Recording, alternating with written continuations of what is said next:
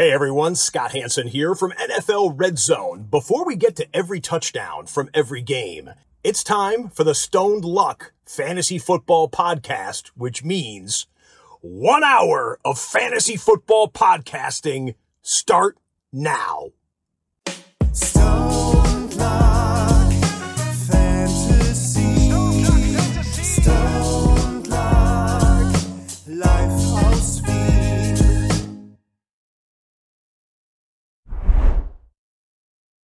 Hallo und herzlich willkommen zum Stone Fantasy Football Podcast Part Luckman 379. Ich glaube, wir sind schon drüber, aber dann machen wir halt 379. Luck etwas geht. Ja, Arsch. Äh, wir haben vorher gerade versucht, das Bild einzurichten. Du merkst schon, du bist ein bisschen weiter nach links abgedriftet. Du musst dich versuchen zu zentrieren und schauen, dass man viel von deinem Oberkörper sieht. Jetzt zum Beispiel ist es ideal. Ähm, das ist halt einfach so, das sind so Dinge, die, die muss man jetzt machen. Wir wollen, ist nämlich draufkommen, dass unsere Gesichter immer äh, so groß sind äh, und das ist eigentlich nicht notwendig. Aber, ähm, apropos Gesichter, ihr merkt ja schon, ich schwitze mir hier einen ab. Äh, es ist sau heiß, Tony, ähm, aber das macht nichts. Ähm, vor allem, wie unsere Gesichter aussehen, kann vor allem unseren Podcast-Hörern vollkommen egal sein und in diesem Sinne herzlich willkommen all alle Real-Life-Hörer. Ähm, wo auch immer ihr seid, wir hoffen, ihr seid gesund äh, und äh, habt dann Spaß. Äh, das alles diesmal wahrscheinlich an einem Mittwoch zu hören. Stone, wie geht's dir? Top, bin wieder fit, aber alle, die das natürlich jetzt live sich anschauen, die müssen mit unserem Gesicht leben. Und es ist hier auch so heiß. Auch für alle, die hier jetzt live sind, ist mir wirklich wurscht. Haare aufmachen, Saftel nehmen, Füße ausstrecken. Let's fucking go. Stone Luck Time. Da ist halt einfach auch heiß. Auch wenn euch noch nicht heiß ist, wo es auch heiß ist. Und der ist schon heiß. Schmidi, ich sehe dich. Und ich kenne den nicht. Er sitzt neben dem Grill, aber die Hitze kommt nicht vom Griller, sondern die kommt von ihm, weil er heiß ist auf Fantasy Football und für alle, die jetzt schon DMs und so schreiben, wie natürlich gibt's wieder Redraft liegen, natürlich nehmen wir wieder alle mit auf dieser wilden Fahrt. Let's fucking go! Danke, dass ihr wieder live da seid und euch den Blödsinn gebt. Jawohl, genau so ist es. Äh, was erwartet euch heute? Wir reden über die äh, Rookie Running Backs. Die wichtigste Position im Fantasy Football, oder sagen wir es mal so, die, wo man am meisten äh, immer was braucht. Ja, also das ist so, man braucht ja immer äh, Running Backs, die hat man nie. Ähm, Spoiler-Alarm, viele gibt's nicht. Das, so viel kann ich jetzt schon gleich sagen. Ich glaube, das ist auch das, was uns nochmal bei der Recherche aufgefallen ist. Es ist ja nicht so äh, ein toller, eine tolle Klasse, obwohl uns das geteasert worden ist wie so eine super Running Back-Klasse. Ich glaube auch sogar, dass die ziemlich gut sind. Aber die Landing-Spots sind einfach scheiße. Aber wurscht, äh, das machen wir dann schon. Ähm, und jetzt mal auch, muss ich das jetzt nochmal äh, hier machen, und zwar, auch wenn es die Real-Life-Hörer und Seher nicht interessiert, aber wir müssen uns wieder mal bedanken für den ganzen Support, der eintrudelt. Cookie seit 17 Monaten, Ernstl seit 32 Monaten ist komplett crazy. Danke Ernstl. Schweinson seit 26 Monaten und danke auch an Don Horn für 25 Monate. Euer Support, davon lebt das Ganze hier. Äh, danke, danke vielmals. Äh, und auch nochmal fürs Einschalten. Das ist immer das Allerwichtigste. Ohne Einschalten, it doesn't matter. Aber Ähm, wichtig natürlich, ja. dass wir, bevor wir starten, hey, alle, die es noch nicht gemacht haben, natürlich alle, die jetzt live schauen, wahrscheinlich haben es schon gemacht. Alle, die es jetzt im Real Life hören und noch nicht Glocke gedrückt haben, folgen überall alle unsere Social Media Kanäle, weil da hört immer, wann, was, wo, wie, was abgeht und ihr verpasst doch nichts. Und das ist, glaube ich, fast das Wichtigste. Dass man immer richtig am, am Zahn der Zeit ist und das seid ihr nur mit uns. Let's fucking go. Genau so ist es. Äh, Stone, wieder ein bisschen, du, du solltest dich wieder ein bisschen gerade hinsetzen. Lacke, du weißt das weiß, eh, ich bin es einfach hat ein mit aktiver Professionalität, Ja, es hat äh, Professionalität zu tun. Ne? Ja, es hat was mit, ja, es Ja, es hat was mit Professionalität zu ja, tun. nicht, ja, aber der professionell ist ja, ja nicht aber so, schau, so du steif siehst so sein. gut jetzt, doch, du kannst steif sein und volle Action geben. Ist gar kein Problem. Aber jetzt zum Beispiel, jetzt, jetzt bist du wunderbar. Ähm, für drei Minuten sollte es passen, da können wir dann noch äh, ein Bild rausschneiden oder sowas, das ist perfekt. Ähm, ihr werdet euch wundern, hey, warum zum Teufel nehmen die Trotteln erst am Dienstag auf?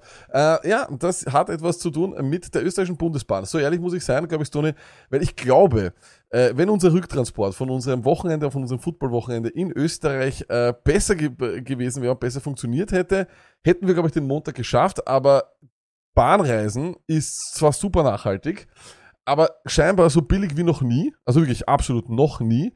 Äh, und deswegen sind die Züge auch gesteckt voll. Also das ist unfassbar. Wir haben ja, äh, wir haben ja auch mit dem, mit dem, mit dem Schaffner geredet. Der hat gesagt, der hat seit zwei Wochen kein Ticket kontrolliert, äh, weil er kommt ja gar nicht mal ganz nach hinten durch. Du hast auch erzählt, was sich so in den Waggons abgespielt hat. Ich habe das ja gar nicht mitbekommen. Dschungel. Dschungel. Aber ich sag dir ganz ehrlich, und das ist, aber ist mir um zwei Sachen gegangen, aber ich möchte gar nicht. Ich möchte gar nicht jetzt da gratis Tipps für die Geschäftsführung der ÖBB abgeben, aber es ist ja lächerlich. Ihr redet über mehr Züge und äh, da sind aber Sitzplätze reserviert, die, die es in Wirklichkeit de facto noch nicht gibt. In Wien sind Sitzplätze reserviert von Linz nach Salzburg und da setzt sich halt dann keiner hin. Stattdessen liegen die Leute am Boden in die Zwischenabteile. Also, was ist da, Jumanji oder was ist da los? Ich weiß gar nicht, was da, fighten die Leute mit Zombie-Apokalypse um einen Platz in dem Zug? Ich habe keine Ahnung. Aber, so ehrlich muss man auch sein, ich habe Ihren Lack schon gefragt, bevor wir weggefahren sind von Innsbruck, ob wir es nicht am Dienstag machen wollen. Also egal wie schnell das gewesen wäre, wir haben schon fast so irgendwie die Entscheidung getroffen. Und es geht einfach darum, ich wollte nur, nicht nur Blech erzählen, sondern auch ein bisschen was anschauen. Das wäre auf die Schnelle halt dann nicht gescheit gegangen. Wir waren erledigt, Montag hackeln und dann noch da, ah, das wäre ein bisschen scheiß gewesen. Ja, der Bär schreibt schon im Chat, er glaubt, er das nicht angesoffen war. Na, im Zug dann, im Zug dann so ein bisschen, so gegen Ende hat's dann, glaube ich, reinkickt. Aber bis dahin, ich muss dir ganz ehrlich sagen, mit der ganzen Hitze und den ganzen Schritten, die es da gehst, äh, kommst du eigentlich relativ gut zurecht. Ähm, das war gar nicht so hart. Außerdem, in Tirol hat, Sind- man muss auch dazu sagen, in Tirol hat keiner gewartet auf uns. Jedes Bier muss selber bezahlt werden und da waren wir dann natürlich übel geizig. Macht aber nichts. Ähm, eines noch, was, glaube ich, wirklich überraschend ist, und zwar, ähm, unser Zug hatte auch 50 Minuten Verspätung und wegen der Sitzplatzreservierung, weil sich dort zwei aufs Maul gehauen haben, wegen einem Sitzplatz. Ähm, put it on the pole. Ist das eine Fetzerei oder eine Schlägerei, die du, also es gibt ja Schlägereien, die unter Anführungszeichen, die gratis rein, das musst du dann machen. Ja, also da bedroht jemand deine Freundin oder keine Ahnung, das, das ist, da musst, oder? Ich meine, dass da, da fordert dich wer auf, da musst du da deinem Mann stehen wahrscheinlich, ja. Aber beim Sitzplatz, ich meine, wenn dich da, ist es Ich nicht. weiß ja nicht, äh, wie das war. Weißt du, so Ding, so, keine Ahnung, vielleicht, ich sag da gar nichts mehr dazu. Erst einmal, ich hasse Gewalt, schaut, dass dem aus dem Weg geht und Ding, und wenn, ich möchte mich da nicht reinversetzen, es gibt so Trottelsituationen und so Dinge, wo du selber drinnen bist und dir nachher denkst, Alter, warum habe ich mich so aufgeregt? Deshalb keine Ahnung, was da vorher passiert ist, wie die Situation war. Ja, allgemein natürlich so läppisch gesagt, Trottelgrund wegen am Sitzplatz, aber Ja, wer weiß, wie es, wie es abgegangen ist. Ja, Finde ich sensationell. Aber äh, ja, muss man halt machen. Und eines auch noch, und das, das ist sicherlich ein Tipp, den ich euch allen geben kann, wenn ihr im Sommer ebenfalls nachhaltig sein wollt und mit der Bahn fahren wollt. Erstens, kauft euch kein Ticket. Also ich glaube, das ist sicherlich etwas, was ich jetzt sagen kann. Bis Ende ähm, August kauft euch kein Ticket. Vollkommen unnötig. Es hat scheinbar eh jeder dieses Klimaticket. Die Schaffner gehen nicht durch. Ähm, es ist ja, der ist, der ist vorbeigegangen im, im, im, im Speisewagen, der Schaffner so. Zugestiegen. Und ist einfach durchgegangen, zugestiegen. Das so- so Lackert. geil. Und du weißt es. Ich schwör, ich habe beim dritten Mal hab ich gesagt, nimm jetzt deinen Arschloch-Scanner und scan mein Ticket. Weil wenn ich jetzt um 80 Eier ein Ticket gekauft habe, was dann keinen interessiert, na, let's fucking go. Äh, Das ist das Letzte überhaupt. Wie Bahnreisen, und ich, ja, wir haben das Thema erst gehabt, aber Ja, ja, ja, aber das ist. es ist keine Konkurrenz zum Flugverkehr. Never ever. Es ist mir noch wurscht. Ihr könnt mir alles eindrucken. Es ist mir wirklich egal. Nachhaltig, das ist ein Trottel und hin und her und das ist so Ding. Diese Bobler, die spare ich ein. Da mache ich fünf Spraydosen weniger, sieben Haarsprays weniger und ich hab die zwei Flüge Wien, Innsbruck, Innsbruck, Wien. Aber was da los ist, ums selbe Geld. Null Komfort und noch einmal, ich sag's noch einmal, für uns ist ja, wir fahren in Österreich herum. Stell dir vor, du bist ein Ausländer, der so in Europa herumdingelt und du hast dir einen Sitzplatz reserviert und du kommst aber nie zu diesem Sitzplatz, Ja. weil du dort nicht hinkommst und beziehungsweise wenn du dort bist, siehst, da sitzt irgendein anderer. Das ist gestört. Das ist gestört. Muss man auch sagen, und der zweite Lifehack ist definitiv sofort in den Speisewagen. Das ist, das ist, das ist das absolut Notwendigste. Dort kommt, dort ist, ich weiß nicht, warum die Leute nicht auf die Idee kommen sowieso, aber das ist ja deswegen, glaube ich, weil ja dann eh die ganzen Leute wahrscheinlich schon Angst haben, dass sie vielleicht erwischt werden beim Schwarzfahren, weil das hat niemals der ganze Zug ein Ticket gehabt. Und dann wird's natürlich so, ja, dann wird's natürlich äh, anstrengend. Aber mittlerweile dürfen auch schon, also alle, alle Herrgottsmenschen können so bis Innsbruck fahren. Also ich glaube, bei ähm, unser Zug ist, glaube ich, von Bratislava gekommen und da war ein Typ, der definitiv kein Geld gehabt hat für einen Zug und normalerweise hauen die ja dann in solchen Langstreckenzügen, hauen die den raus dann Ja. irgendwann einmal, ja. Den Hut trainer lassen vielleicht. Aber der Typ hat, aber herzu, der Typ ist nicht nur gratis kommen bis Innsbruck, der hat auch noch kriegt drei Semmeln und eine Flasche Wasser vom Restaurantmenschen auch noch. Also der hat das gut Aber lieb. gemacht. Also, ja, Aber das also, ist so. ist sehr lieb, ja, das spricht wahrscheinlich für uns Österreicher. Ähm, viel, viel, viel anderes spricht nicht für uns. Nächstes Mal Auto-Ding, egal. Na, das Auto ist mir wirklich wurscht. Nein, nein, das ist nein, mir nein. wurscht. Put it, on, na, put it on the pole. Selber Tag. Selber Tag.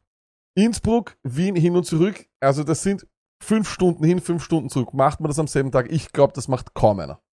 Glaube ich, macht Wien, kaum einer. Genua, Genua, Wien. Ein Tag. Das glaube ich dir nicht. Du bist hingefahren nach Genua. Um wie viel Uhr? Um 24 Uhr von Wien weg, Ja. nach Genua, ganzen Tag in Genua, Match geschaut, da habe ich ein bisschen döst, sage ich ganz ehrlich. Sampdoria gegen Juve, Wahnsinnspartie, 3-3, Org, Del Piero und so, haben alle getroffen. Auto, straight, retour. Das ist crazy. 1000, 1000. Das ist crazy. Also, vielleicht hat noch Ja, irgendwer... ja, aber das ist aber, Ja. da, aber das wäre ja, das ist ja natürlich crazy. Aber Innsbruck, hey, come on, das ist mir wirklich wurscht. Bevor ich mir das noch einmal gebe, diese Ding und dann noch, wir sind eine Stunde auf einem Gleis gestanden und einfach gestanden. Und links und rechts haben wir uns Züge überholt. Weil natürlich, welche eins, 20 Minuten Verspätung, sonst passiert wieder das und das. Das ist so elendig. Aber- und du bist einfach ausgeliefert, ausgeliefert. Das würde mich wirklich interessieren, auch im Chat. Was war das, was war das weiteste, was ihr an einem Tag hin und zurück gefahren seid? Weil ich glaube, Wien-Genua ist schwer zu toppen, glaube ich. Ist, glaube ich, nicht Na, toppen. da gibt's Wie lange hast mehr. du döst im, im, im, Naja, im, Match geht ja nur 90 Minuten lang. Also ein bisschen was habe ich gesehen, die El den Elfer Del Piero und so habe ich gesehen. Also sagen wir so 63, 64 Minuten vielleicht oder so. also, du, jetzt? also auch geil, du fährst in einem Match hin. Ja, aber das ist ja, ja dann, wenn es dann sitzt und so ist, dann war es halt aus, weißt du, so Ding, wenn es sitzt und so da liegst oder so Ding, so Lümmels und so. Ein na, echter Fan halt, ne? So, äh, in dem Sinne, äh, reden wir über den Football, über den eh nicht so viel drin ist. Die spannendsten, also wirklich jede Woche mittlerweile, Stone. Jede Woche, glaube ich, es kann gar nicht schlimmer sein. Es wird noch schlimmer. Ähm, freut euch auf die mit Abstand ab, abgefahrensten NFL-News äh, des bisherigen Jahres. Let's go. Let's talk football.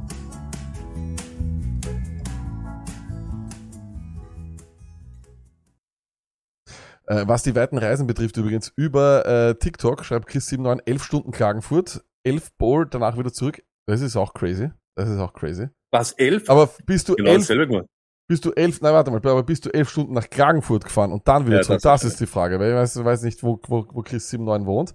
Äh, am Morgen Wien, Dublin, am Abend Dublin, Wien, Ernstl, das ist komplett crazy. Ich weiß nicht, ob das gesund ist. Was, was, was? Dub Der Ernstl schreibt, er ist am Morgen, ist er Wien, Dublin gefahren und dann am Abend Dublin, Wien. Wie Dublin, das was in Irland ist, dieses Dublin. Ja, wahrscheinlich, hoffentlich.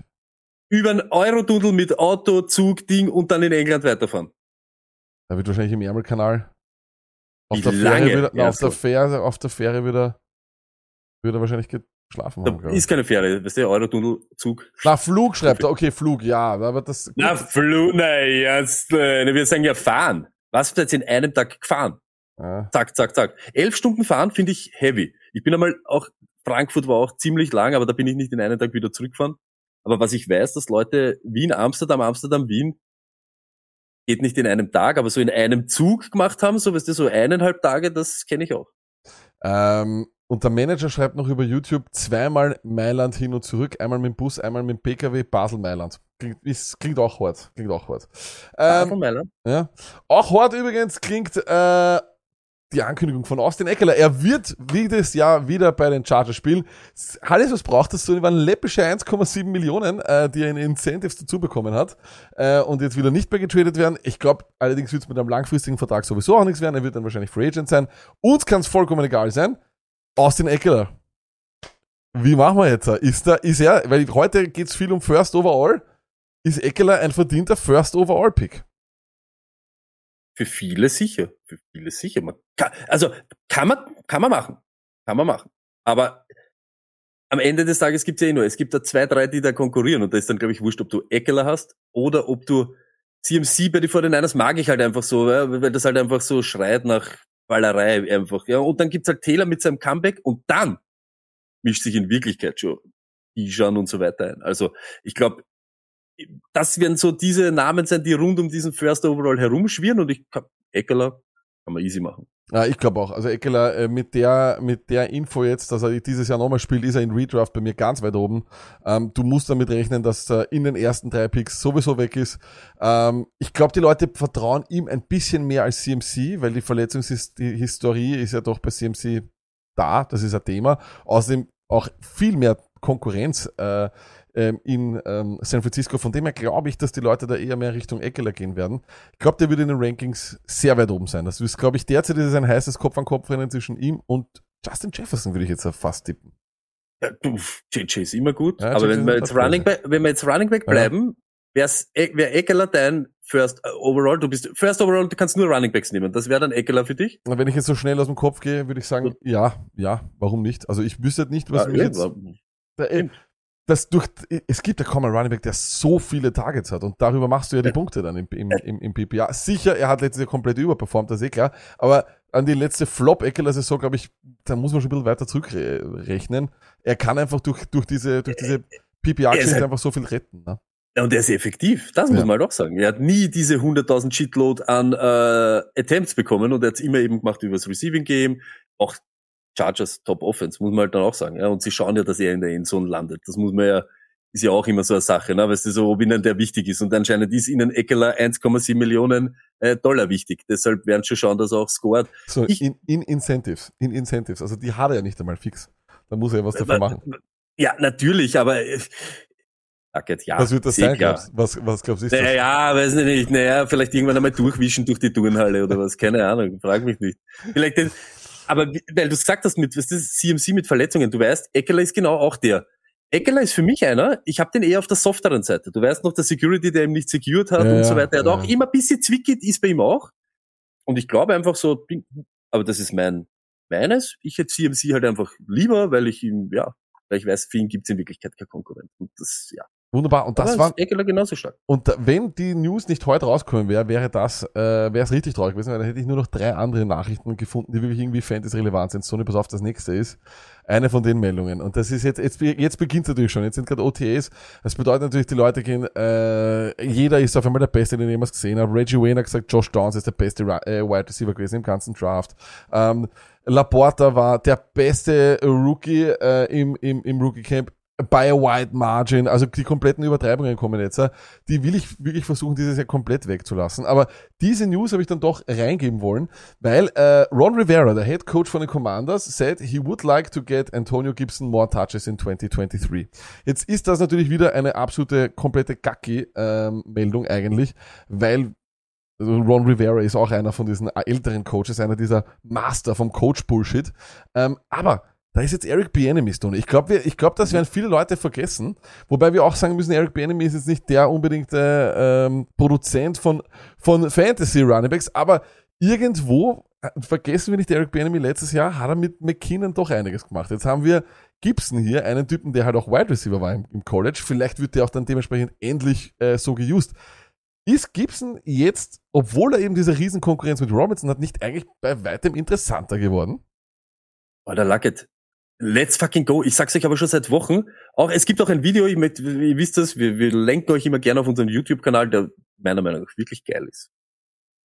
Ja, Und jeden da. Gibson ist für mich ein Target für hinten raus, für einen First-Round-Pick dieses Jahr. Ab, ich sag sieben, acht, etc. Schaue ich, ob ich vielleicht den anbringe und Gibson ertraden kann. Noch einmal. 2020, 2021 RB1 Finishes. Ja, letztes Jahr haben sie Brand Robinson und so weiter, haben sie sich irgendwas einbildet. Egal, wurscht, es ist wirklich wurscht. Vier Targets, zehn Attempts im Schnitt pro Game und er hat das gemacht, was er gemacht hat. Diese Production. Das heißt, nehme ich easy. In 11 von 15 Spielen macht er da mehr als 8 Fantasy Points, ist RB2 anyway. Und jetzt noch einmal. Das, was letztes Jahr da war, gibt's dieses Jahr nicht mehr. McKissick ist cutted worden, Robinson war ineffizient, er ist in einem Contract hier. Ich bin bei Gibson sowohl Redraft als auch Dynasty bin ich voll dabei. Holt euch den. Äh, ich ich glaube auch, dass er, also er kommt erstens einmal hundertprozentig sehr billig, weil äh, das haben wir letztes Jahr schon gesehen, da war der Brian Robinson äh, sofort riesig, wobei bei Robinson halt auch immer das Problem war, dass er nicht im Passing Game involviert ist, zwar de facto null. Ähm, und bei Gibson war dann, haben wir dann eben aber auch gesehen, als alle gedacht haben, hey, Gibson ist tot, je länger das dann gegangen ist, Tony, desto eher hat er dann wieder an Leben gewonnen. Und ich glaube auch, dass mit Bienemy und vor allem mit Sam Howell als Quarterback, der ist ja derzeit der Starting Quarterback, glaube ich, wird sehr, sehr viel Running Game kommen. Ich glaube, da werden viele kurze Pässe kommen. Ich glaube, da wird, ich kann durchaus sehen, dass man, oder ich sag so, man kann sich Gibson als einen de facto McKinnon irgendwo einreden, finde ich. Auf alle Fälle, und jetzt geht's noch einmal. Wenn McKissick weg ist, vielleicht noch mal mehr Targets. Wenn er jetzt dann wirklich ein paar Attempts mehr kriegt, die mir in Wirklichkeit wurscht sind, weil er ja schon gut äh, produziert hat mit dem wenigen, was er jetzt dieses Jahr gehabt hat. Fakt ist, es gibt keine Touchdown-Regression, weil ich glaube, er hat vier oder was gemacht. Er hat Attempts, beziehungsweise Workload-mäßig nicht viel aufgeladen kriegt. Da geht's immer eben eher nach oben als wie nach unten, muss man auch ganz ehrlich sagen. Und wenn es gleich bleibt, macht er das, was er jetzt gemacht hat, in 11 von 15 Spielen, acht Punkte und ich nehme das. Ja. Easy, einfach so. Gerade wenn wir Super sagen, dass man, genau, um das geht's und das, das ist ja auch immer was wir sagen. Jetzt wäre halt eine Situation, wo du so einen Spieler einfach holst. Und natürlich hast du im Kopf, dass letztes Jahr nicht gut ausgeschaut hat. Aber das ist Fantasy und nicht äh, der Murmeltiertag, der jedes Mal dasselbe ist. Ist So ist es, und jetzt ja. sind die Opportunities da, dass er es besser macht. Absolut. Äh, bevor wir zur nächsten Meldung kommen, der äh, Kaba von Trellis Lore äh, fragt über Twitch, äh, wie viele Leute ungefähr unseren Podcast hören? Zu wenige. Ähm, das ist immer die Antwort, die wir auf das geben. Ich hoffe du. Und wenn's das du morgen deinem Freund sagst und der sagt's wieder wem und der Das ist sagt's wieder, wem. Nein, äh, wirklich, äh, Kinderfurz. Ähm, wir kommen weiter äh, zu einer Meldung über Stoney, einem Spieler, den du auch immer sehr mögen hast. Kareem Hunt. Das ist die erste Offseason, wo wir nicht Kareem Hunt Chubb haben scheinbar, weil ESPN Clevelands Tony Grossi sagt, er glaubt nicht, dass die Browns äh, Kareem Hunt wiederholen werden. Ähm, das ist doch eigentlich auch wirklich wunderschön für Chubb auch. Jetzt muss man dann eben auch einmal fragen, auf der einen Seite, Stoney, glaubst du, ist Kareem Hunt ähm, in Dynasty Drop-Material? Ähm, glaubst du, wird er nochmal ein Team bekommen? Wir kennen die Vorgeschichte mit ihm, wir kennen die Probleme, die er, die er natürlich auch abseits des Feldes hat äh, und hatte. Was glaubst du, ist, äh, ist der in, in Dynasty League derzeit wert? Wenig, aber das, was wir immer gesagt, wirklich, es ist noch nicht allzu lange her, wo Kareem Hunt mit, ich glaube, geschnuppert hat am RB1 Overall im Fantasy. Also dieses bis zu dem Zeitpunkt, wo er glaubt hat, er muss irgendwelche Leute in den Rücken treten und so weiter, haben wir glaubt, er wird durch die Decke gehen. Fakt ist, letztes Jahr war natürlich schwach und das ist wieder sowas. Wenn du ihn, wenn du jetzt irgendwie an ihn glaubst, ich glaube schon, dass solche Leute immer ein Team haben können, weil wir sagen das immer wieder, ein Workload Running Back, der entweder einen Juice verloren hat oder nicht mehr so dominant ist wie zum Beispiel Sieg oder etc., wird schwierig, dass der eine richtige Rolle irgendwo anders hat, außer bei dem Team, wenn sie ihn wieder resignen, als wie Hand. Du hast für so einen schneller eine Verwendung. Fang aber besser, komm über den dritten rein. Du weißt das, wie es ist. Das ist auch so ein, ein Plug-in, Plug and Play für uns Fantasy-Spieler, wenn er vom Waiver irgendwo dann aufklappt wird in Woche drei. Dynasty-mäßig natürlich, von was reden wir? Wir wollten eigentlich sehen, dass er traded wird. Wir wollten in der Free Agency was sehen. Da muss schon irgendwas sein, dass keiner hingreift oder sich sagt so, hey, den kannst du ja, weiß ich nicht, gib ihm einen äh, One-Year-Proof-It-Deal oder was weiß der Kuckuck, wenn das nicht so ist, denken sich die Teams alle genau dasselbe. Unbedingt brauchen wir dich nicht. Wenn Verletzungen etc. kann es schnell gehen, dass so einer ein Team findet. Durch seine, durch sein Skillset, sage ich ganz ehrlich, aber was, was wenig wert und ja, wenig Aussicht auf Opportunities ohne Team. Du weißt nicht einmal, wo er landet, wenn er dann wo er landet, wie wird seine Rolle sein. Das ist ja auch so. Landet der bei Etienne? Landet der bei ähm, Running Backs, die viele Bälle fangen oder selber fangen, dann ist halt immer schon scheiße. Der braucht wieder so einen wie Chubb, also irgendwo, so einen Bruiser. Wo gibt's die noch?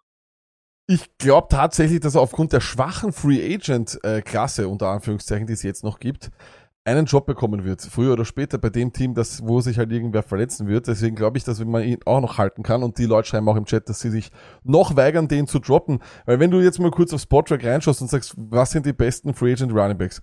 Äh, wir haben Ezekiel Elliott, Simmons, Erickstone, ist nur Frage der Zeit, bis der wieder ein Cowboy ist.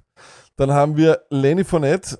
Gut, bei dem sehe ich vielleicht auch noch, dass sie den holen, aber dann kommt eigentlich schon Kareem Hunt, weil dann kommen die McKissicks, Ingrams, bitte, der ist schon 33, Rex Burkett, Giovanni Bernard hat seine Karriere beendet, steht aber, steht aber noch hier. Also dann wird's wirklich ganz, ganz schlimm, da kommen zwar noch ein paar Jüngere, aber von den wirklichen, wie wir immer sagen, von diesen Old Heads, von diesen, von diesen Typen, die du dann immer, die, die immer noch irgendwo so einen Namen haben, da ist er fast schon einer der besten und deswegen glaube ich, dass er früher oder später ein Team finden wird. Kann auch durchaus sein, dass er schon Angebote hat, aber eben keinen Bock hat auf Trainingscamp mit 27 Jahren, was in der NFL auch komplett normal ist. Äh, d- Genau, um das geht's. Nur das ist ja immer das Lack und das sagen wir auch immer wieder. Es hat einen Grund, warum ihn jetzt keiner geholt hat. Das ist ein Grund, warum Ding, das, die zwei Namen mit Lenny und Sieg sind ja wahrscheinlich auch noch die, die dich ein bisschen erinnern. Na, 500.000 gehen noch. Vielleicht noch Ding. Weißt du, du weißt, du, du zahlst auch bei Hand ist das auch so und da denkst du so, vielleicht kommt im Camp wie Phoenix aus der Asche irgendeiner, den, weißt du, kann irgendeiner diese Rolle übernehmen, bevor ich jetzt Kohle für Hand ausgebe. Fakt ist, Woche eins auch ohne Verletzungen, wird er in irgendeinem Kader sein. Das ist halt einfach so. Das seinen ihn, packen ihn am Practice Squad, in Woche zwei verletzt sich, so wie du gesagt hast, irgendeiner und der ist schon da.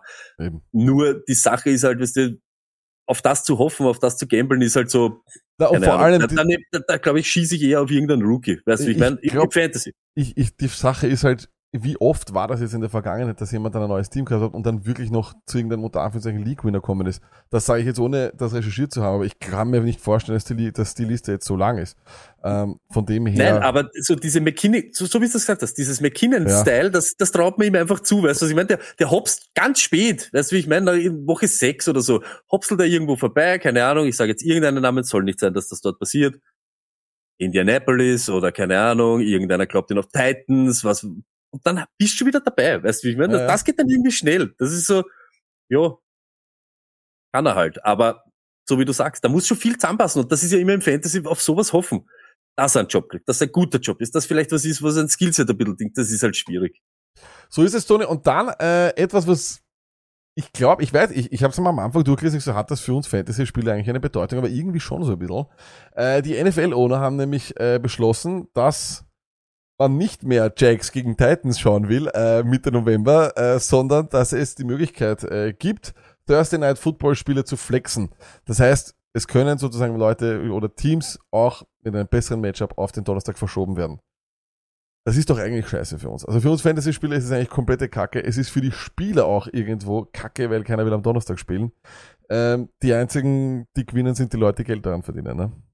Ja, eh immer, Lack, oder immer. Ja, Aber ja. und außerdem, die NFL, das sage ich euch jetzt auch. Die NFL, die Coaches, egal wer, vielleicht ein paar Spieler, aber es tut keiner für uns Fantasy-Owner irgendetwas. Sie wollen uns immer ein paar Stecken noch zwischen die Haxen hauen und macht euch das selber aus und was weiß der Kuckuck. Deshalb überrascht mich das Ganze nicht. Aber was sind die, was sind die äh, Reglementarien dafür? Kann ich, wann, wann muss dir das einfallen, dass du das flexen willst? Ist das so. Ding, drei Tage vorher oder ich habe ja keine Ahnung. Na, das ist ja Wahnsinn. da. Also es gibt ja natürlich äh, gewisse Richtlinien, wie man das dann machen kann. Ähm, das, darauf möchte ich jetzt gar nicht näher eingehen, weil es eigentlich vollkommen scheißegal ist, weil wir hassen Fan, äh, wir hassen Thursday Night Football, weil es ich liebe in der Football. ja ich, verstehe das schon, aber ich hasse es, im Fantasy-Spieler aufzustellen dort. Und du auch. Du willst einfach nur, dass Ja, natürlich, Ja, aber, aber, ist so, aber kann ich sagen, in derselben Woche, das ist ein anderes Spiel? Nein, oder das- muss ich sagen, nein, in nicht. einem Monat oder in zwei? Du musst es ja auch bei jetzt schon beim, äh, wenn du was flexst, musst du es, glaube ich, knapp einen Monat vorher sagen. Vielleicht weiß es irgendwer im Chat und kann mir das sagen. Äh, dann wäre es auf jeden Fall cool. Ähm, ja, in dem Sinne, Stoney, würde ich sagen, Gehen wir's ähm, an? gehen wir an, reden wir über das Fantasy Ranking. Let's go. Back to reality. Let's talk fantasy. Jawohl, genau so ist es. Ähm, es ist äh, endlich Zeit, unser Rookie Post äh, Draft äh, Rookie Running Back äh, Ranking. Wollen wir uns anschauen? Äh, da glaube ich, haben wir sehr, sehr viel gle- äh, gleich und sehr, sehr viel gemeinsam. Ähm, aber es ist auch so, so, wenn wir nur kurz mal allgemein sprechen, bevor wir ins Detail eingehen, ist eigentlich äh, auch für Dynasty nicht wirklich spannend, oder? Du meinst allgemein die Allgemein die Running Running Back. Ich bin mir jetzt gar nicht mehr so, so sicher oder unsicher. Oh, warte, jetzt mach ich mal. Ja, sehr gut. So. Okay. Ich bin mir noch nicht einmal so sicher oder unsicher, dass die alle Bums sind oder alle Superhelden. Wenn sich das immer legt, diese Emotion vom Draft, und du dir dann noch einmal anschaust, welche Spieler, wo sind sie wirklich gelandet, in jeden interpretiere ich nachher dann so ein bisschen eine Rolle rein. Weißt du, wie ich meine? So irgendwie glaube ich dann so, der könnte, das könnte, das muss eintreffen und dann geht's immer nur drum, wie org ist diese Story? Was muss alles eintreffen, dass der Fantasy relevant wird? Und wenn das so zwei Sachen sind, die du schon hunderttausendmal gesehen hast in der NFL, wie, jetzt gar nicht Verletzung, aber wie, hey, ein Team drückt den Knopf und sagt Rebuild now und zack, bumm, und dann, weißt du, wie ich meine? Das ist dann alles nicht mehr so weit hergeholt und ich glaube einfach, dass es aber immer nur schwer ist, äh, für Dynasty das abzuschätzen. Du, ich glaube, die nahe Zukunft irgendwie schon. Aber wer weiß, wie diese Karriere von dem Spieler verläuft, bei welchem Team er landet, wie das Team, in welcher Status das jetzt gerade ist, welche Coaches er erwischt, ob die, da gehört so viel dazu. Wer weiß, der hat nächstes Jahr Stop, ja, aber dann landet er bei Teams, die nur passen, er kein Passcatcher ist oder das sind so, das, das, da hängt so viel mit, ob die viel scoren oder nicht. Deshalb ist für mich immer schwer, so dieses, was der in seiner ganzen Ding. Du gehst eher immer nur vom Rookie-Contract oder von der Situation jetzt aus, die er Mhm. jetzt hat und wie sich das vielleicht in den nächsten zwei Jahre ähm, entwickelt. Diese ne- fünf Ding ist halt immer schwer und deshalb ist auch schwer, wer ist jetzt an acht, wer ist jetzt an neun, wer ist jetzt an zehn. Für mich ist das so eine Gruppe, weißt du, so Ding, wo ich nicht jetzt da den Impact in die nächsten zwei Jahre sehe. Deshalb ich tue mir da immer ein bisschen schwer und probiere das halt immer so irgendwie so verpacken, dass ich es irgendwie herleiten kann. Da passt aber ganz gut unsere Statistik zu beide Numbers dieses Jahr, Stone, weil ähm, eigentlich sind vor allem alle Runningbacks, die bis in den ersten drei Runden gedraftet worden sind, in, in, interessant. Immer.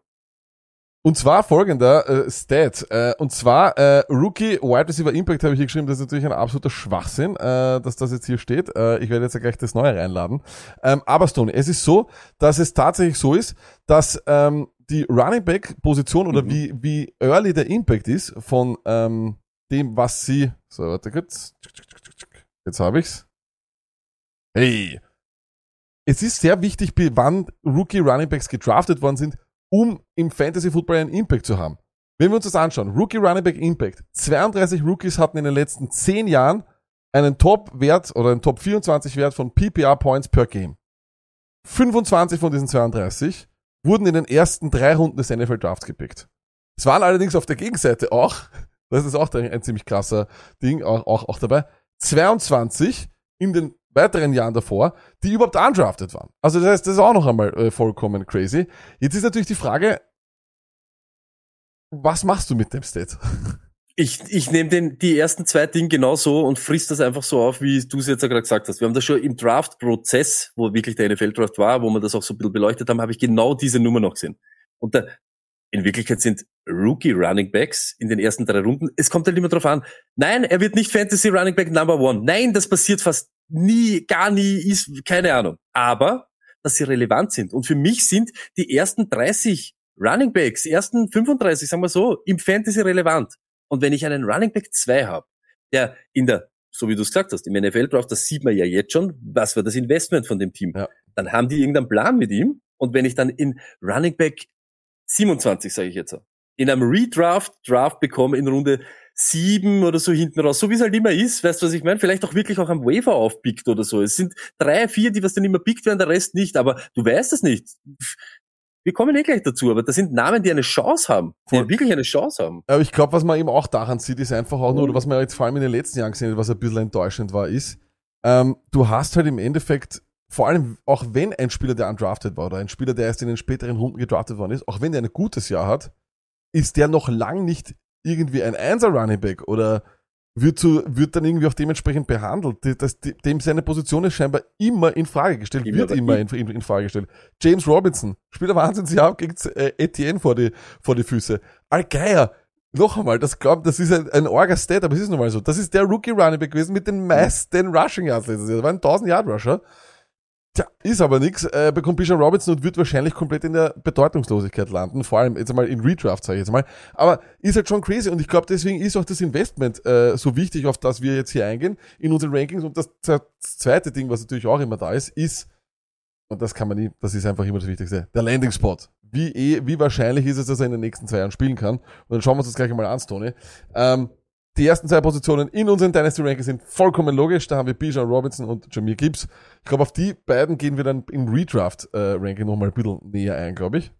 Ähm, und dann haben wir beide Akanes, Tony. Ähm, ich denke mir nur bei Akane und ich habe ihn auch wieder dahin gegeben, aber ich habe ein bisschen, es ist so ein bisschen wie so wie bei JSN bei mir. Ich gebe ihn dann dahin, weil ich mich dann auch ein bisschen so von natürlich der Allgemeinheit natürlich auch wiederum beeinflussen lasse. Aber ist es ein, ist Akane da, weil von allen anderen, bis auf Robinson und Gibbs, die Position so kacke ist und wir einfach glauben, dass McDaniel mit ihm was machen kann und weil halt Mostert und Wilson dort sind. Aber ist es nicht eigentlich kacke, dass Mostert und Wilson dort sind, dass er ja eh wieder zwei sind und er eigentlich auch nur dieser Speedster ist? Ist es nicht eigentlich eine relativ beschissene Situation? Oder nehmen wir Mostert und Wilson einfach nicht ernst? Nehmen wir sicher nicht ernst, Ja, ist eh hab ich klar. Aber, aber warum auch? Wieso auch? Sag ich auch ganz ehrlich. Eh, von was redet man? Die hätten alle nicht geresigned werden sollen und die hätten sich wahrscheinlich eher an Kracher nehmen. Aber wurscht. Wir sind nicht die Dolphins. Fakt ist der. Und deshalb finde ich, ja, bin ich voll bei dir, dass dort 100.000 umeinander rennen, dass McDaniel die so used eben wie sein Shanahan-Papa und was weiß der Kuckuck und das keinen Respekt hat vor den Leuten, ist das eine. Aber wenn man sich's nüchtern anschaut, wir reden über einen Running Back, wo dann Miami doch noch rauftradet hat, dass sie ihn in der dritten Runde holen können. Das heißt für mich irgendwie so, irgendwas wollen sie oder irgendwie haben sie einen Plan für ihn. Er ist ein Yards after Catch Monster in einer Offense, die Yards after Catch needy beziehungsweise produziert. Das ist aufgebaut. Dieses ganze Scheme ist so ein Ding, so quick, bam, boom, bam und dann hast du diese schnellen Leute. Und ich vergleiche ihm ehrlich, genau mit diese Waddles, mit diese Tyreek Hills, nicht von Ski, aber von der Ding, er ist so shifty, führt sich richtig auf und das nächste ist, die Konkurrenz, wir reden zwar, es sind zwar viele, aber viel Scheiß. Alle zusammen. Ein, ein Wilson, ein Mostard, ein, hey, ihr seid alle, alle zusammen habt eine Lebensdauer von fünfeinhalb Spielen.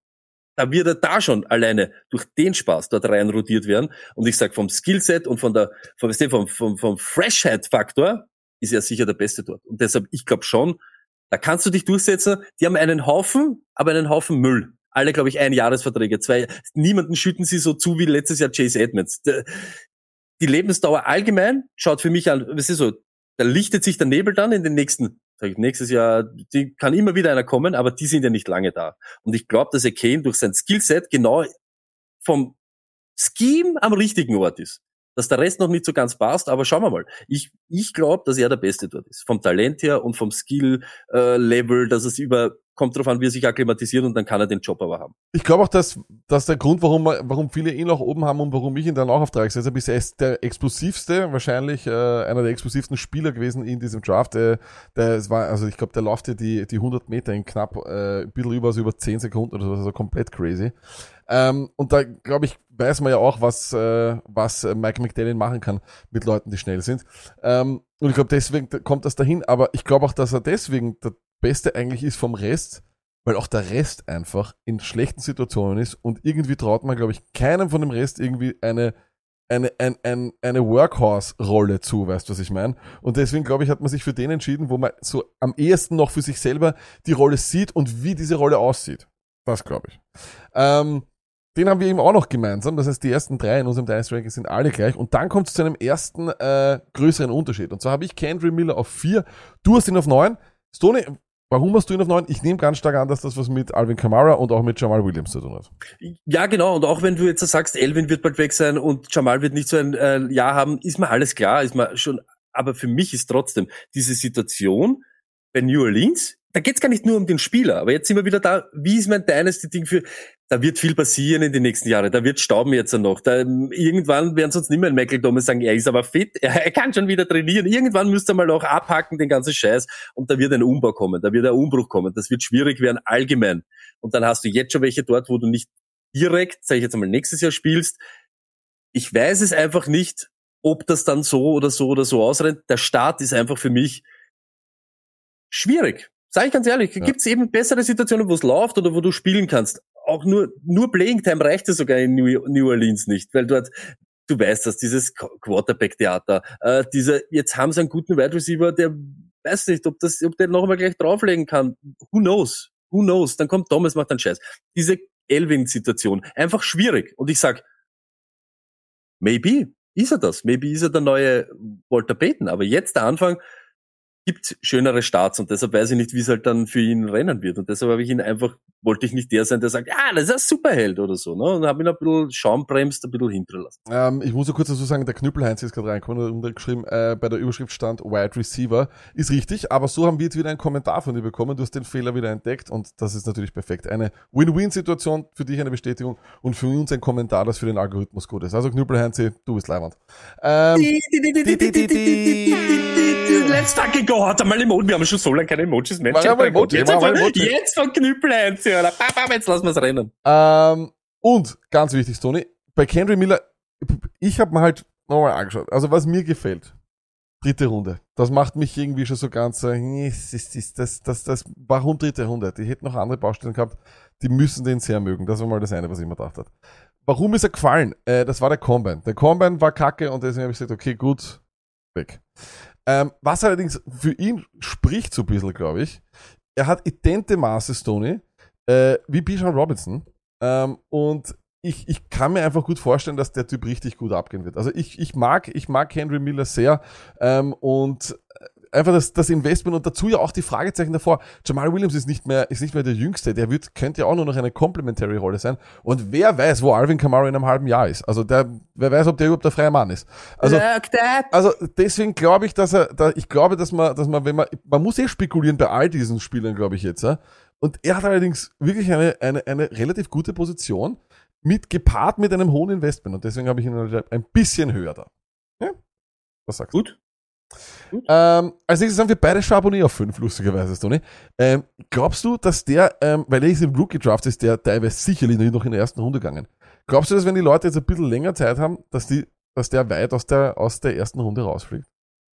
ich, ich könnte es mir vorstellen, kommt auch immer darauf an, wem, wer, wo, wie, was braucht. Sagen wir auch immer, immer ligaabhängig und so weiter. Nur ich sag ganz ehrlich jetzt, und vielleicht auch wieder, der könnte vielleicht der beste Spieler, den wir je gesehen haben sein. Aber jetzt, wollt ihr mir sagen, dass das eine gute Situation ist, wenn du neben dir einen Spieler hast, der letztes Jahr erst Rookie, Rookie war, der jetzt eben eine, der hat genauso eine lange Laufzeit in Wirklichkeit wie er selber.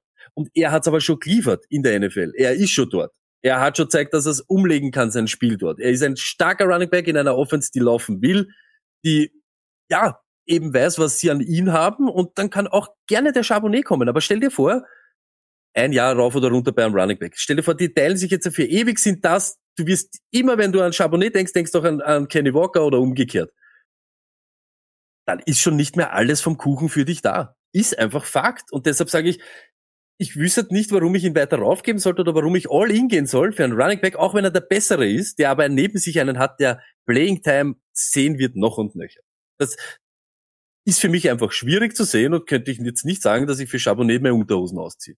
Ja, ich glaube es auch nicht. Wie gesagt, es ist für mich einfach, äh, ich verstehe zwar, dass sie ähm, den Battle haben jetzt für den, für den Einserspot, kann man glauben, muss man nicht glauben, aber ich sehe einfach für ihn keine Zukunft mit einem jungen Running Back neben sich, wo der in zwei, drei Jahren dort der Einzel Running Back sein kann. Sehe ich einfach nicht, weil aus demselben Grund wie du ist, so eine, die kam wahrscheinlich fast, also das ist, da ist ja nur ein Jahr Unterschied äh, Genau. zwischen, zwischen Walker und, und, und Charbonnet. Es ist einfach hart, wenn ich schon weiß, für die nächsten vier Jahre, wahrscheinlich fix, werden die beiden ein Tandem bilden. Und das ist halt wirklich, ja, das ist mehr als nur suboptimal. Ähm, dann kommen wir zu Tank Bixby. Tony, den habe ich nämlich als äh, Sechsten hier drin. Du hast ihn als Zehnten, magst ihn aber eigentlich auch sehr. Ich sehe bei ihm, weiß nicht, äh, möchte nicht vorgreifen, aber vielleicht, das ist die, die Diskrepanz, was der, was der Luck eben meint. Ich sehe den Early Impact bei ihm viel höher als ein Langzeit oder dass er langfristig so ein Superheld sein wird. Für mich ist er eben ein Back, der nicht alleine irgendwo herumrennt, aber ein idealer Partner für, wenn man sich jetzt auf den zweiten Blick nochmal anschaut, für genau dort, wo er ist. Für einen Leadback wie Etienne, der aber en masse Kugeln fangt, en masse viel auch am Feld steht, wenn du ihn brauchst, weil er den eben auch im Slot oder als Wide Receiver ausweichen kann. Noch einmal, die Jaguars sind eine Top-Offense. Ich weiß, das ist noch nicht so in unserer Birne drinnen, aber eine Top-Offense in dieser NFL. Die werden scoren dieses Jahr. Sie werden auch passen. Und weißt du, was das Lustigste ist? Diesen Frame, den Bixby hat, plus aber sein One-Cut-Ding und 41 Yards weg, im zweiten, dritten Gang kommst du dem Typen nicht mehr nach, plus Bruisen und Konservieren von Etienne an der Goal-Line oder auch T-Law. Wir brauchen da nicht mit unserem Ding. Bixby geht schon. Heb rein den Ball, die zwei Yards. Und der Motherfucker hat einen richtig guten Hände. Jetzt aus dem Rookie Camp kommt, er hat alle überzeugt und ist der Superman und fangt so viele Bälle. Und das ist das, was wir immer sagen. Nur weil einer am College nicht viel Bälle gefangen hat, heißt nicht, dass er es nicht kann, sondern dass das Spiel dieser Teams oder dieses, von vielen College-Teams nicht auf das ausgelegt ist. Tank Bixby gefällt mir kurzfristig elendigst gut, aber langfristig glaube ich, dass er halt nie einer sein wird, der alleine irgendwo die Musik spielt. Ich äh, glaube Folgendes. Und zwar, äh, ich glaube, dass er sowohl kurzfristig als auch langfristig eine Rolle dort äh, kreieren kann. Er ist, das Investment ist wieder da, Third Round Picks, Tony. Das, das, das wollen wir, das ist, das ist fein. Dazu war er Sechster in Yards after Contact äh, in, in, in der ganzen, in ganz, in all of College Football, Elfter in, in Forced Missed Tackles. Also es ist durchaus einer, der, glaube ich, ähm, eine gewichtige Rolle vor allem auf Early Downs spielen kann. Ähm, und es ist halt einfach viel Freistunde. Wenn wir uns das so anschauen, auch äh, Etienne Snapshare 17er in der Liga mit, mit 59 Prozent. Jetzt natürlich die Frage, inwieweit Hasty dort noch eine Rolle spielen wird. Hasty spielt immer irgendeine Rolle. Wahrscheinlich dann vielleicht auch bei den Dolphins. Da holt sich äh, McDaniel vielleicht auch noch, damit er alle vier wieder hat.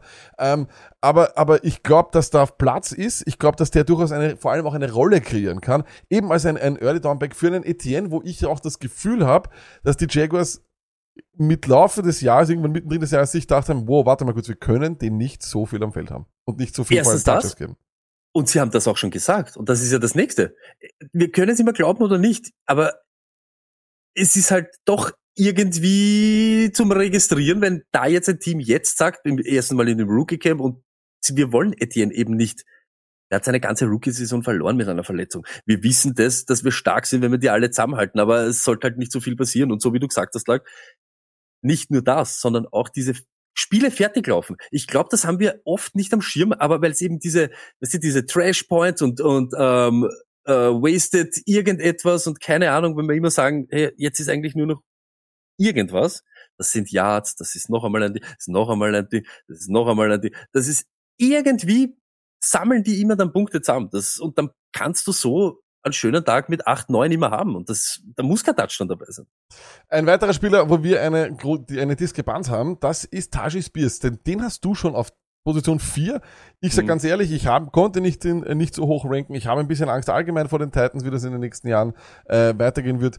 Kurzfristig sehe ich natürlich den Impact nicht, weil Henry da ist und dann ist eben auch noch dieser Hassan Haskins dort, der eben eigentlich wie eine Kopie ausschaut von äh, Derrick Henry.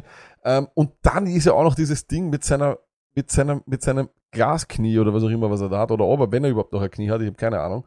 Ähm, das scheint dich vollkommen kalt zu lassen und du hast ihn auf vier gegeben. Kalt nicht lag, aber ich habe mich von dem jetzt wirklich gelöst. Ich weiß, dass du da immer viel Gewicht und das ist auch nicht äh, schlecht oder verwerflich, aber ich möchte mich von dem Ding immer mit den Verletzungen passieren oder nicht. Ja, wenn ich schon weiß, hm, der hat eh schon nur noch ein, ein Seidending, wahrscheinlich ist das so, der hat nur noch einen Faden oder so, äh, die sein Knie zusammenhält, so girly-mäßig, dann ist das natürlich eine, eine Flag. Aber ich habe da nur gesehen, er kann wirklich, der Typ kann alles. In dem Senior Bowl hat er seinen Draftstock, glaube ich, eh, der ist durch die Decke gegangen. Auf einmal wollte jeder Spears, er hat alles gemacht. In diese ganzen, diese 40 Yard Dash, glaube ich, hat er auslassen, aber er war dann in diese ganzen Explosive Drills. Hat jeder gesagt, ey, wenn der das nicht hätte, dieses Porzellanknie oder was weiß der Kuckuck, was er da wirklich hat, dann würden Leute den von dem, vom Skillset her als Every Down Back bezeichnen. Senior Bowl Darling, ja. Genau, und äh, eben als, du, er kann, er fängt den Ball, er kann dir aber auch in der, auf der Goal-Line, wir haben das so oft gesagt bei Elvin Kamara, der braucht nicht dieser Bruiser sein, sondern der gibt dir eine Möglichkeit, tausend Sachen dazu machen, tausend Sachen, und du weißt gar nicht, soll ich äh, tight reinkommen oder geht er außen oder Ding oder fangt er mal einen Ball, und das kann der alles. Und ich sehe genau da, dass ähnlich wie bei Etienne, Henry ist noch wichtiger für die Titans überhaupt. Das ist eine, Ja. das ist die Lebensversicherung von ihnen. Und auch die haben gemerkt, ja, das wird ein bisschen Arsch, wenn wir den auch noch die Kugeln auch noch zuwerfen und der hat noch einmal Ding und noch einmal Ding, wird's auch für einen Henry, der einen Körper hat wie ein Titan wahrscheinlich, und Titans Titan, ne? Äh, und da glaube ich schon mal, dass er so eben so early so eine Entlastungsrolle hat und ich kann mir vorstellen, gerade diese wahnsinnigen Titans, die da ja wirklich, äh, okay, die haben einen Running Back uh, zum Finger abschlecken, deshalb rennen sie alles, aber ich kann mir vorstellen, dass er eine große Workload kriegt und dass er das macht und wenn natürlich, wenn das Knie irgendwo in Houston bleibt oder auswärts bei den Indianapolis Colts, dann ist vorbei. Und dann wird er nicht Vierter, sondern dann wird er 178. in der ewigen Ding. Ich glaube aber, durch das, das mit Henry, nächstes Jahr vielleicht verscherbeln und so weiter, dass da Möglichkeit da ist, wie ich sehe, dass er eben zu Fantasy Points kommt. ist aber schon hoch vier, ne? Da, da bist Ja, du sicher. schon viel, viel Trust drin. Ist schon viel Trust drin. Ja, da ist viel Trust drin, stimmt lag, aber wir haben das auch gesagt, wenn man sich die Namen jetzt auch anschaut, wenn, Ja, wenn man hinter sich lasst, vier ist hoch, aber wenn man dahinter schaut, okay, da sind noch zwei, mit denen es wirklich so rechnest und dann der Rest kann alles sein, muss nicht. Ähm, und die restlichen bei mir äh, sind einfach nur Namen, wo ich mir, wo ich einfach die Depth-Chart-Situation mag. Sag ich ehrlich, Chase Brown bei den Bengals gefällt mir sehr gut, weil wir eh wissen, mixen. Äh, selber Fall wie Kamara, wer weiß, du hast eben Chase Brown auch auf sieben, ich habe ihn auf acht. Äh, ich habe Eric Gray hergenommen von den Giants, weil, sind wir uns ehrlich, Saquon Barkley, ähm, da ist ein bisschen, da Langfrist, La Langzeitdeal, wer weiß. Und außerdem, er hat nie einen Handcuff gehabt, aber du brauchst normalerweise einen Handcuff, wenn du Saquon hast. Also von dem her, äh, ich mag ich sehr, Oklahoma Running Back außerdem, auch cool. Ähm, und dann natürlich Dwayne McBride, weil auch er könnte ja bald äh, viel Early Down Work bekommen äh, und dann vielleicht auch in der Folge, weil ähm, Delvin Cook weg ist. Ein Name, den ich nicht habe, äh, wir sind uns da, glaube ich, relativ ähnlich, äh, den hast du noch, das ist Evans, den hast du nämlich auf 6, Tony. Ähm, das ist aber deswegen, weil du liebst einfach Los Angeles Rams Running Backs. Irgendwie schon. Da bilde ich mir immer irgendwas ein und das ist wahrscheinlich so, du hast im Kopf Dickerson und Gurley und glaubst so Ding, weißt du, Alter, jetzt Marshall Falk und Du, so, weißt du liebst jetzt Aber weißt Akers, du aber- Kyrian Williams und jetzt den auch noch, du Armer. Kieran Williams habe ich mich verabschiedet, das war ein kompletter Scheiß, tut mir schrecklich leid im Nachhinein. Der hat seine Chance halt nicht genützt. Ich liebe Akers nächstes Jahr. Akers ist für mich wie Gibson, einer, den sie forcieren könnt, weil nichts passiert ist. Sie haben nichts gemacht. Das Investment nämlich, das ist das Einzige, was mich hier auch dann, Evans war, die haben gewartet bis in die fünfte oder sechste Runde. Ja, sie haben nicht viele Picks gehabt, aber das zeigt ja dann auch, hey, das ist unser kleinstes Problem. Jetzt im Umbruch. Fakt ist nur das. Mich haltet da in Wirklichkeit auch nur das, das Investment und die Liebe zu Akers zurückzusagen, warum sollte er nicht am Feld stehen? Er ist jetzt sofort der, der was hinter Akers umeinander hupft. Und wir wissen's, auch bei Akers, Wunderheilung und so weiter. Nur weil ich ihn liebe, heißt das nicht, dass er lang spielt oder dass er nicht ähm, eine Rolle bekommt, Evans. Und deshalb kann ich mir vorstellen, why not, dass Evans sich über diese, das ist ja auch so, viele Opportunities, so wie Damien Pierce und so weiter, bringen dich ins, ins Reden oder in, in so eine, eine Reise, wo du dann halt immer weitergehen wirst und trotzdem spielst. Ne? Das muss man ja auch sagen. Ja. Und da, das sehe ich da irgendwie, ob es so wird oder nicht, schießt mich nicht nieder, wenn es so ist. Ich wollte da einfach da jetzt einen Namen reinhauen, wo es einmal ich bin scheibert. Ist gut, dass du mal ein bisschen schäbert, Tony. Ähm, und dann kommen wir zu unseren, und jetzt wird's schlimm, Tony. Redraft-Rankings bei den Running Backs. Und jetzt wird's komplett crazy, weil jetzt müssen wir uns natürlich gleich mit Robinson und mit Gibbs beschäftigen. Weil ich habe Robinson ähm, auf, auf 1, du hast Gibbs auf 1, Tony. Und ich möchte da äh, natürlich wieder den Case for und den Case against machen. Ich glaube, Bijan Robinson kann auf jeden Fall der First Overall Pick in allen Redraft-Ligen sein. Ähm, es ist nun mal mittlerweile so, dass wir auf der Running Back Position tatsächlich nur eigentlich nur nach Usage gehen müssen. Äh, und wenn wir wissen beim Running Back, dass der ewig oft und für immer auf dem Feld stehen wird und für alles Mögliche eingesetzt wird, dann sollte man dort hingreifen. Und was man jetzt auch schon hört aus Atlanta, ist, dass er nicht nur auf der Running Back Position ist, sondern dass sie ihn überall anders hin äh, verschieben. Das Investment ist ja nicht nur ein tolles Zeichen, sondern das ist ja fast schon eine Alarmglocke dafür, dass er wenigstens in der ersten Runde eines jeden Redraft äh, Drafts ähm, gepickt werden muss. Und ich bleib dabei, ich, ich lasse ihn mir sogar tatsächlich wirklich einreden als First Overall. Wenn den, äh, weil die Konkurrenz auf der Running Back Position, wir haben es vorher gerade gesagt, ist wahrscheinlich, wie wir gesagt haben, Eckler und CMC. Und beide werden nicht jünger, beide haben Fragezeichen. Und hier ist wirklich ein frischer, junger Running Back ohne Konkurrenz äh, in, einer in einer Division, die wahrscheinlich winnable ist, in einem Team, das sich wahrscheinlich auf ihm aufbauen wird müssen, weil Reader ist schon cool, ist schon, ist schon cool, aber ich sehe jetzt nicht, dass Reader die vielen Waffen, die er zwar hat, super locker sofort bedienen wird können. Äh, ich glaube, dass der auch noch weiterhin Growing Pains haben wird und dann wird es äh, wahrscheinlich durchaus Statlines geben, wo einfach Bijan Robinson dann 20, 25 Mal den Ball bekommt. Warum würdest du aber eher Gibbs nehmen, Sonny? Ganz einfach. Und das hat wirklich genau nur diesen Grund. Erstens einmal, es stinkt danach, dass sie in all over the field, sie werden ihn auch usen wie nur was. Und sie haben ja auch genauso, da ist ja auch ein wildes Kapital drinnen. Aber mir geht's um das. Auch wenn es ich nicht gerne sage. Die Detroit Lions Offense ist eine Top 7, Top 8 Offense in der Liga. Alleine das Scoring ist irre. Egal ob Rushing Touchdowns oder Receiving Touchdowns. Und das nächste, es ist eine gute O-Line, die sie sich die letzten Jahre zusammengebaut haben. Ja, Monty ist dort. Okay. Draftkapital war aber genauso dort. Er wird spielen. Er wird Opportunity bekommen. Er ist ein Touchdown Reaper, Monty. Okay. Aber wir wissen, was Gibbs gut kann.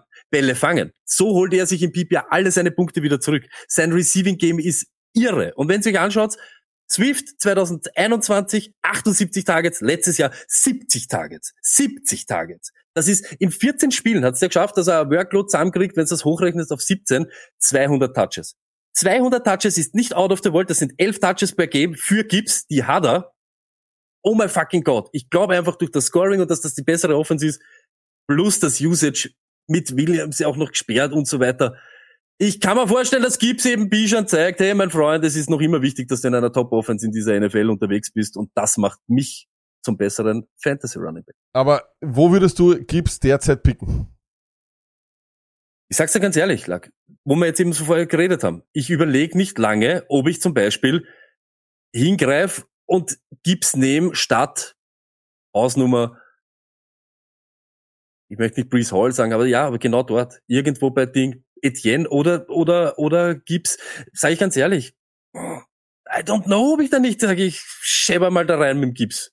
Weil das ist ja immer das. Ab einem gewissen Zeitpunkt gibt's, wo du sagst, so wie wir jetzt vorher bei Akane gesagt haben, warum sollte ich meinen anderen Running Back nehmen bei Dolphins außer Akane? Wir wissen, was der Rest ist. Bei ihm wissen wir noch nicht, was es sein könnte.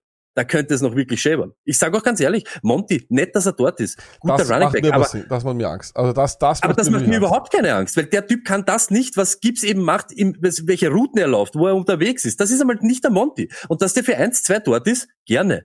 Aber noch einmal, ist Monty nicht der, der gerade letztes Jahr gegen Herbert aber ausgeschaut hat wie, hm, ist das dasselbe Typ oder nicht nur? Warum hat der auf einmal um Ja, 60 ich Touches weniger am schwächt, äh, als Monty?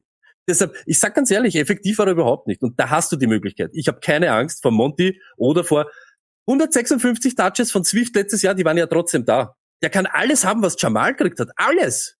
Nimm das. Ist Tony, aber Mach mit dem das was. kann schon sein, dass, da- dass es mit Jamal, vergiss nicht, dass die noch einen dritten Running Back am Ende auch verwendet haben mit Justin Jackson. Ähm, die haben also alles Egal Mögliche was. gemacht, um das den ist, zu... das ist, das ist, das ist ja eben egal. Da haben sie ja, na, nur kurz, Also- da haben sie ja diese, diese Möglichkeit nicht gehabt. Weißt du, so, wenn ich die Spieler nicht da habe, dann habe ich halt 100.000 genutzt. Die waren ja auch alle dann bedient.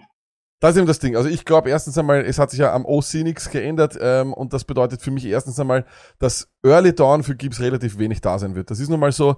Ähm, das ist ein Team, das vor allem, was äh, in einer, dort wo ich dann Gibbs ja eher usen würde, ihm wenn er wirklich woanders, äh, wo er anders in Lineup dann Platz findet, ist er dann im Slot. Da haben sie ja mit äh, Sam Brown einen der besten der Liga. Ähm, das heißt, ich sehe da ganz, ganz viel Third Down Work. Ich glaube, ich sehe eine, ich sehe eine geringere Snapshare derzeit für Gibbs als Monty. Das kann ich mir sehr, sehr, gut vorstellen. Und das nächste Problem ist auch, ich sehe bei weitem weniger Touchdowns bei Gibbs als bei Monty. Monty wird der Touchdown Reaper sein. Ähm, es sollte ja, es, ist ja eigentlich in meinen Augen ja, es ist einfach nur Swift. Jamal Williams 2.0. Sie haben sich dieselben Schau- Spielertypen wiedergenommen mit einem Ja, sehr hohen. Investment. Lass mich ausreden.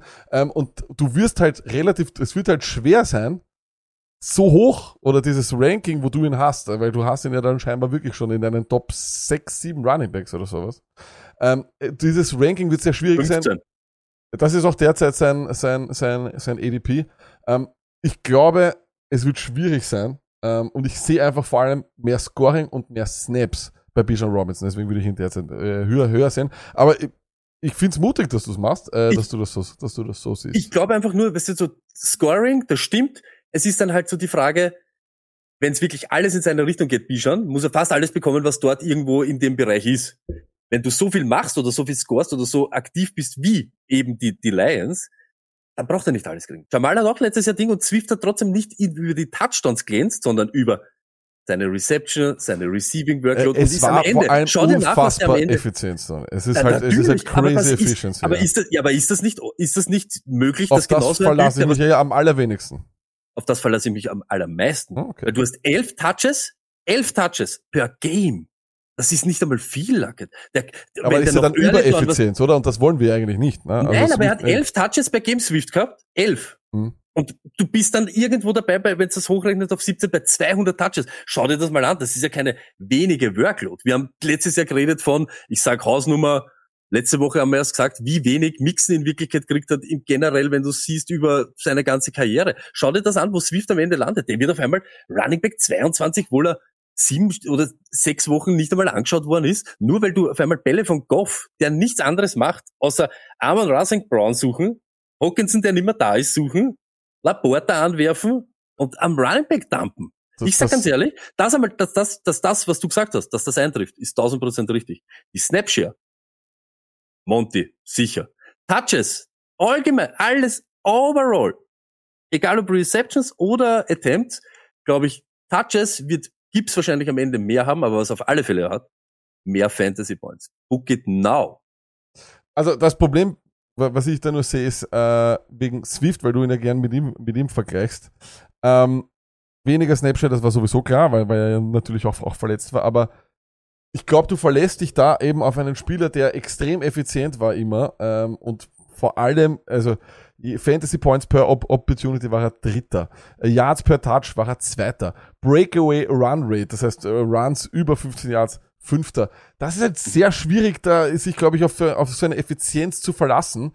Ähm, und da gehen wir dann irgendwo weg von dem, wo wir in Redraft immer sagen, wir wollen, dass er am Feld steht, wir wollen, dass er Targets bekommt, wir wollen, dass er, wir, das ist halt irgendwie, da, ich glaube nicht, dass ich, ich glaube nicht, dass ich in meinen, dass ich als ein RB2 hätte ich gerne jemanden, der, wo ich eine gewisse Garantie habe, dass der oft am Feld steht oder am öftersten in seinem Team am, am Feld steht. Aber ich glaube, du, du, Als- das habe ich doch richtig rausgehört. Du glaubst doch auch, dass Gibbs am Ende weniger Snaps haben wird als Monty. Ja, sicher. Braucht das- aber auch nicht. Ich, aber ihr, her, das ist aber das lag. Wir, wir sagen jedes Mal, hat er weniger Snaps, aber das war das, was wir bei Najee Harris jedes Mal gesagt haben. Wenn ich am Feld stehe, an einem Ding, wo ich den Ball eher nicht sehe, interessiert mich das gar nicht. Ich sag das. Und das wird tausendprozentig so sein. Und deshalb war ja auch Swift so effizient. Wenn er am Feld gestanden ist, war die Chance, R- Routes, äh, was die Targets per Routes Run und so weiter, dass er den Ball auch gehabt hat, ziemlich hoch. Wie bei Antonio Brown, wie bei Swift, wenn er eben das, und diese Rolle, ich sehe diese Rolle mit mehr Talent dieses Jahr genau bedient wieder. Genau bedient. Eben mit diesem he- hohen Kapital oder Investment, was sie gemacht haben. Wollen sie was mit ihm machen? Dann kommt natürlich das auch ein bisschen zugute, dass er dort im Slot umeinander ruft. Ich glaube, genau das aus dem Rookie Camp ist schon kommen. Sie werden ihn mehr als Wide Receiver usen. Gerne, macht's das alles. Wenn dann noch dazu kommen ein paar Touches, ein paar Attempts, easy. Ich sehe da, weißt du, was ich in ihm sehe? Etienne 2.0 in einer Offense, die sogar noch eine Spur mehr scoret.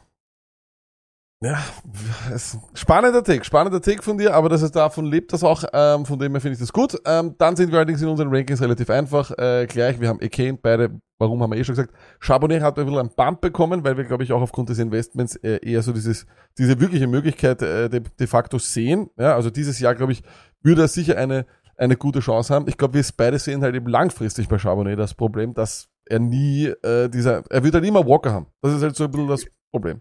Sage ich genauso. Und das nächste, was halt ist, und das muss man halt sagen, äh, ob er jetzt viel oder wenig kriegt, weiß ich nicht, aber mehr als der Rest hinter ihm. Weißt du, die, die Chance für ihn nächstes Jahr ist einfach größer als wie der Rest, was da hinter ihm irgendwo parkt ist. Und dann ist es ebenfalls wieder relativ äh, dieselben Namen, vor allem bei mir auch äh, wieder einfach genau so die ähm, Depth Up, die Depth Chart Situation war bei mir wichtig. Du hast allerdings Tony noch Vaughn reingepackt auf die äh, Position Nummer 10. Das ist äh, die Feel Good Story vom Draft gewesen, aber auch deswegen wahrscheinlich, weil derzeit äh, der Zweierjob, der Zweier Running Back Job bei den Cowboys offen ist, ne? Deswegen. Es ist nur genau, es ist genau nur wegen das dem. das Und deshalb ja. ist auch deines den nirgends Ding, weil sie werden jetzt Pollard umhängen an Vertrag, das nur so schäbert. Das wird halt einfach so sein. Weißt du, was Ja, ich meine? Das, also langfristig kannst du neben dem Typen wahrscheinlich eh nicht äh, produzieren. Fantasy. Fantasy relevant sein. Wird halt Die- wichtig sein, ob, wenn der Papa von ihm den Job behält, dann ist alles möglich. Das wissen wir, in Österreich, das kennen wir. Wenn der Papa den Job behält und dort ist, dann ist die Tür für äh, mich dann auch immer offen. Ähm, aber in diesem Sinne, das war unser Rookie Running Back Ranking. Wir werden jetzt noch dranbleiben. Ich habe gesehen, es hat einen Startup Draft gegeben in der SLL 19, den schauen wir uns gerne an. Wenn wir dann noch Zeit haben, machen wir vielleicht einen Draft selber noch, weil jetzt haben wir ja wirklich, jetzt ziehen wir alle Positionen durch. Unser Draft in der, äh, in der, in der Viererliga, der ist in einer Woche schon. Am Montag in einer Woche schon. Da werden wir dann auch nächste Woche dort reinschauen, weil nächste Woche werden wir überhaupt ganz, ganz viele von den Trends und von den ADPs und alles Mögliche werden wir besprechen und nochmal resümieren. Ähm, und ja, ansonsten fällt mir gar nicht viel ein. Schaut einfach bitte unbedingt wieder auf unsere Social Media äh, Seiten, auf allerhand äh, alles Mögliche. Wir werden da wieder viel, viel posten. Stimmt. Ähm, Stony, letztes Wort gehört. Ja, das ist genau das, was der Lack gesagt hat. Jetzt ist schon Juni. Wir, ihr wisst das, spitzt sich langsam zu, dann immer noch kurz so diese Sommerphase, wo immer ein bisschen Durchhänger ist, aber dann geht schon wieder weiter und wir werden eh immer so nicht müde, alles zu sagen, was eben passiert, aber es ist halt wirklich nicht nur, ich fische nicht nur Menschenseelen, aber es ist wichtig, dass ihr halt draufschaut, weil das schreiben wir ja dann auch immer kurzfristig, hey, wann solche Drafts sind, wenn irgendwas äh, sonst vonstatten geht, was ihr vielleicht vielleicht interessant finden würdet, hauen wir sie immer raus, folgt uns und, und ja, bis nächste Woche auf alle Fälle. Passt auf euch auf. Peace.